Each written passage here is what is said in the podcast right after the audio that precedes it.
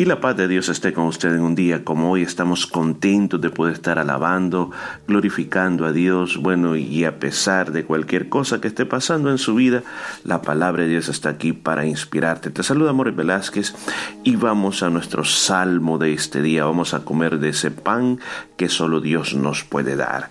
Y nos encontramos en el Salmo 120, terminamos el Salmo 119. Estamos en una sección de salmos totalmente diferentes.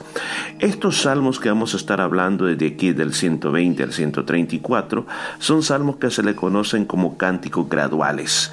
El pueblo de Israel o el israelita, una de las cosas que hacía era memorizar la palabra de Dios. ¿Por qué la memorizaban?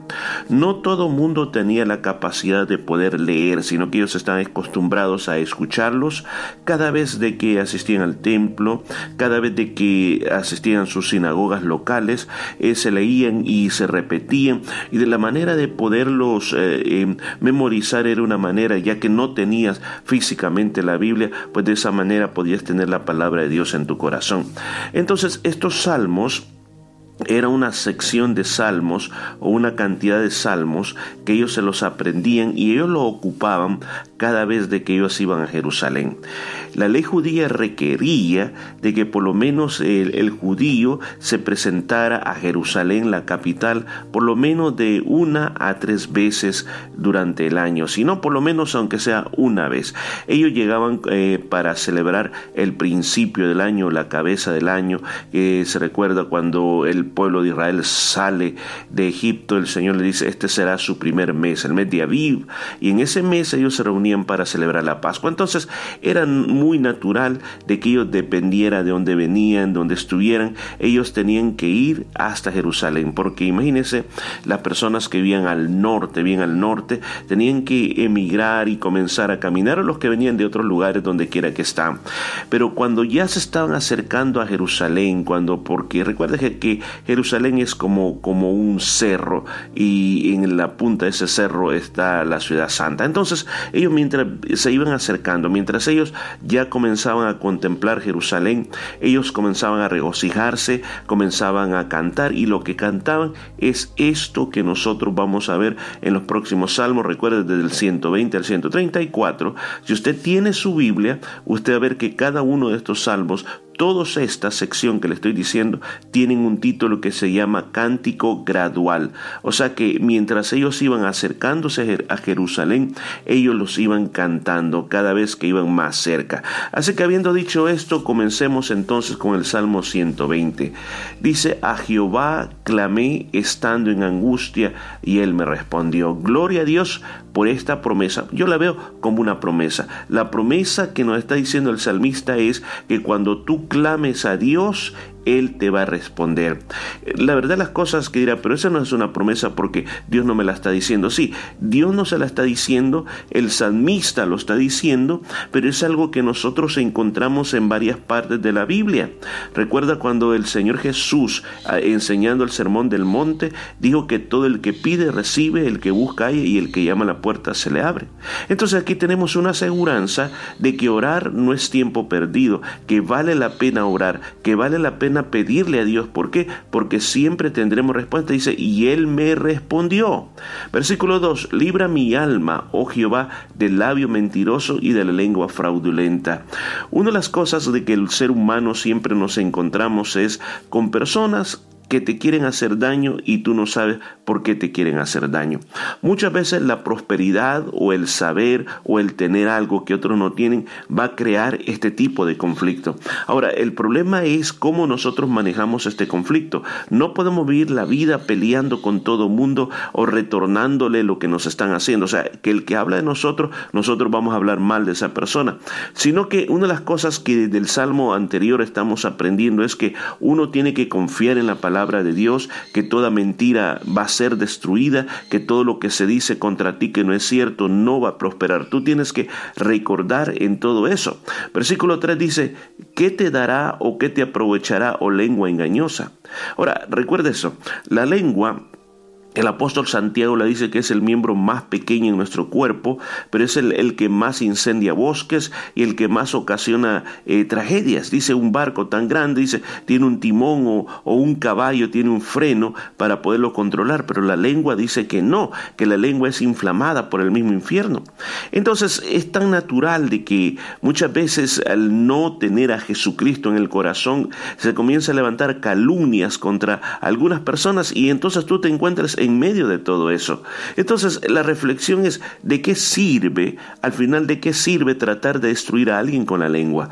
Porque al final, escuchen eso, especialmente cuando tú estás hablando calumnias, cosas que no son ciertas, pues vendrá el pago sobre tu vida. Y cuando hay cosas que son ciertas, pues qué mejor es dejarle a Dios que Él opere las cosas. Si yo no voy a confrontar a la persona, si yo no voy a corregirla, entonces es mejor dejarle las cosas a Dios que Él haga las, todo lo que tiene que hacer. Dice, agudas saetas de valiente con brasas de enebro. O sea, la, la está comparando como flechas que se tiran como la persona o como brasas que queman, como brasas muy ardientes. O sea, en otras palabras, las palabras que atacan se convierten en eso. Yo quiero decirte una de las cosas eh, bien interesantes en todo esto. En las relaciones personales, una palabra que nosotros digamos puede cambiar el ambiente donde nosotros estamos. O sea, yo puedo hablar palabras que traigan vida, como también palabras que traigan muerte, palabras que contribuyan a la amistad, como palabras que contribuyen a la enemistad. Por eso en otra ocasión el salmista David dijo, oh Jehová, pon guarda a mi boca. O sea, en otras palabras, Señor, pon como un candado, pon como un filtro lo que voy a decir. También en otra ocasión el apóstol Pablo dijo que vuestras palabras sean sazonadas con sal. En el antiguo tiempo los sacrificios que se presentaban delante de Dios se les ponía sal. porque Por medio de la sal ellos creían que la sal era un elemento purificador. Entonces, en otras palabras, nosotros tenemos que tener cuidado de lo que salga de nuestra boca, tenemos que purificar con nuestra boca, tenemos de que cuidarnos de que con nuestra boca produzcamos vida y no produzcamos muerte. Versículo 6 dice, mucho tiempo, ah no, versículo 5, perdón, ay de mí que moro en Mesec y habito entre las tiendas de Cedar. Estos dos lugares, Mesec y Cedar, de una manera simbólica representaban a las tribus guerreras que rodeaban a Israel. Lo que se está tratando de decir aquí es que a pesar que yo deseo la paz, a pesar que yo deseo habitar en paz, estoy rodeado de gente que está llena de odio. Era una realidad literal con el pueblo de Dios durante toda la época que ellos estuvieron en su tierra. Las naciones del alrededor no los querían, deseaban su destrucción. Por ejemplo, en, los profetas menores hay, un libro, y en este profeta que está hablando, dice que cuando los edomitas cuando vieron que el pueblo de Israel lo llevaban cautivo, se reían y se burlaban de ellos.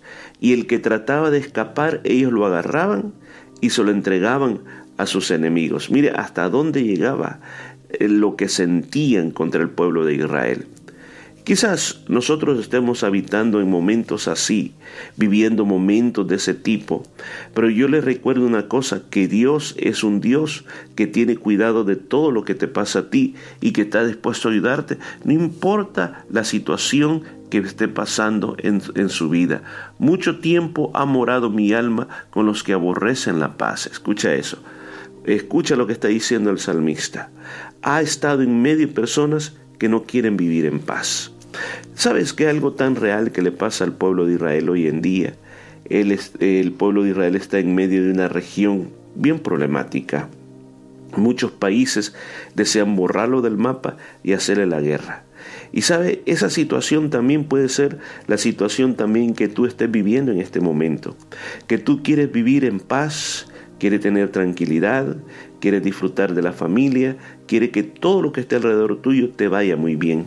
Pero te das cuenta que por más esfuerzo que haces, las cosas no cambian, siguen iguales, los mismos problemas.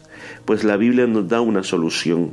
Jesucristo es nuestro príncipe de paz. Él trae una paz la cual el mundo no la puede dar. Cuando Él estuvo en esta tierra, Él le dijo a sus discípulos, y también se lo dice a usted, mi paz os dejo, mi paz os doy.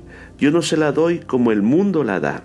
El shalom de Dios, que es la palabra en hebrea paz, significa más que suficiente.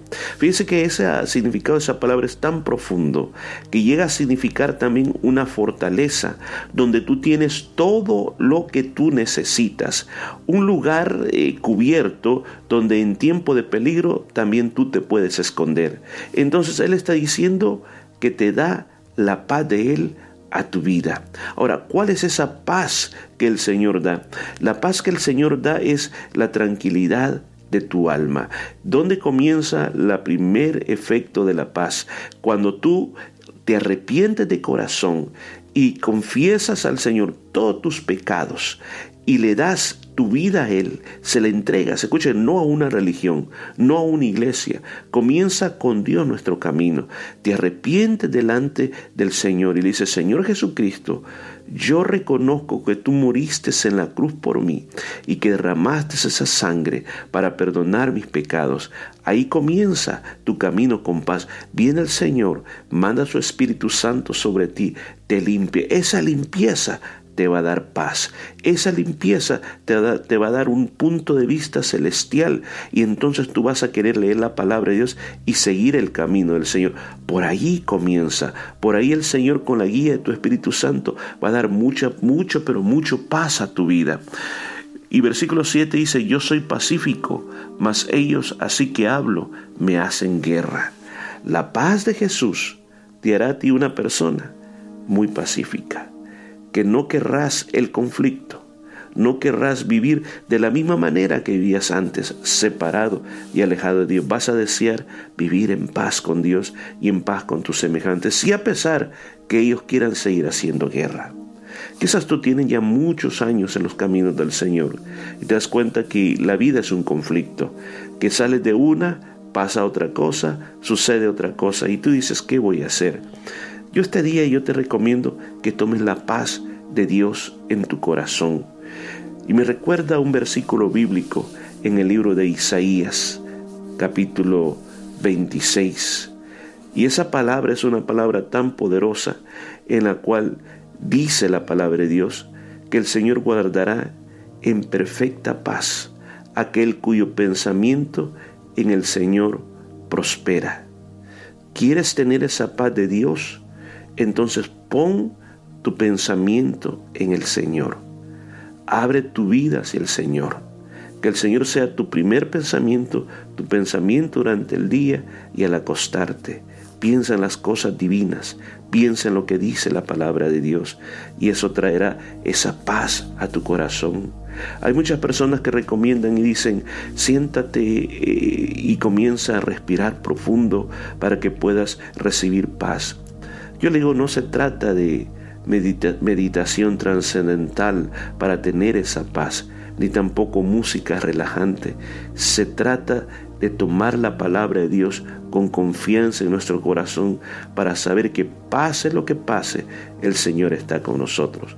Vamos a orar, Padre, damos gracias por esta palabra. Yo te pido que esta produzca un buen fruto dentro de nosotros y que podamos vivir en paz a pesar de lo que esté sucediendo. Lo pedimos en el nombre de Jesús. Amén y amén. Que la paz de Dios esté contigo y nos escuchamos el día de mañana con otro salmo.